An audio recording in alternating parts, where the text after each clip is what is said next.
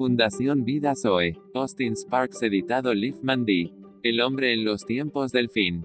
Pero tú, Daniel, cierra las palabras y sella el libro. Hasta el tiempo del fin. Muchos correrán de aquí para allá, y la ciencia se aumentará. Daniel 12:4. Que fue declarado Hijo de Dios con poder, según el Espíritu de Santidad, por la resurrección de entre los muertos, y por quien recibimos la gracia, para la obediencia a la fe, en todas las naciones por amor de su nombre, entre las cuales estáis también vosotros, llamados a ser de Jesucristo. A todos que estáis en todo el mundo, amados de Dios, llamados a ser santos, gracia y paz a vosotros de Dios nuestro Padre y del Señor Jesucristo. Primeramente doy gracias a mi Dios mediante Jesucristo con respecto a todos vosotros, de que vuestra fe se manifiesta y divulga por todo el mundo. Porque testigo me es Dios, a quien sirvo en mi espíritu, en el Evangelio de su Hijo de que sin cesar hago mención de vosotros siempre en mis oraciones, que la voluntad de Dios sea confirmada para comunicaros algún don espiritual, a fin de que seáis afirmados, esto es, para ser mutuamente confortados por la fe que nos es común a vosotros y a mí. Así que, en cuanto a nosotros, seamos prontos a vivir a Cristo por el Espíritu Santo. Porque es poder de Dios para salvación a todo aquel que cree porque en el Evangelio la justicia de Dios se revela por fe y para fe como está escrito. Mas el justo por la fe vivirá, porque la justicia y juicio de Dios se sigue revelando.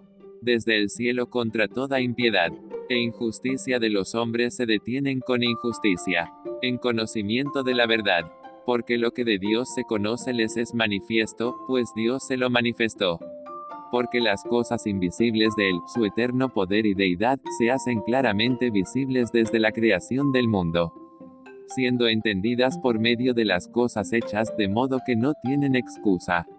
Pues habiendo conocido a Dios, no le glorificaron como a Dios, ni le dieron gracias, sino que se envanecieron en sus razonamientos, y su necio corazón fue entenebrecido profesando ser sabios, se hicieron necios, y cambiaron la gloria del Dios incorruptible en semejanza de imagen de hombre corruptible, de aves, de cuadrúpedos y de reptiles. Por lo cual también Dios los entregó a la inmundicia, en las concupiscencias de sus corazones, de modo que todavía siguen la deshonra de seguir en su voluntad ya que cambiaron la verdad de Dios por el razonamiento, honrando y dando servicio de su tiempo a las cosas creadas que perecen por el uso antes que al Creador, el cual es bendito por los siglos.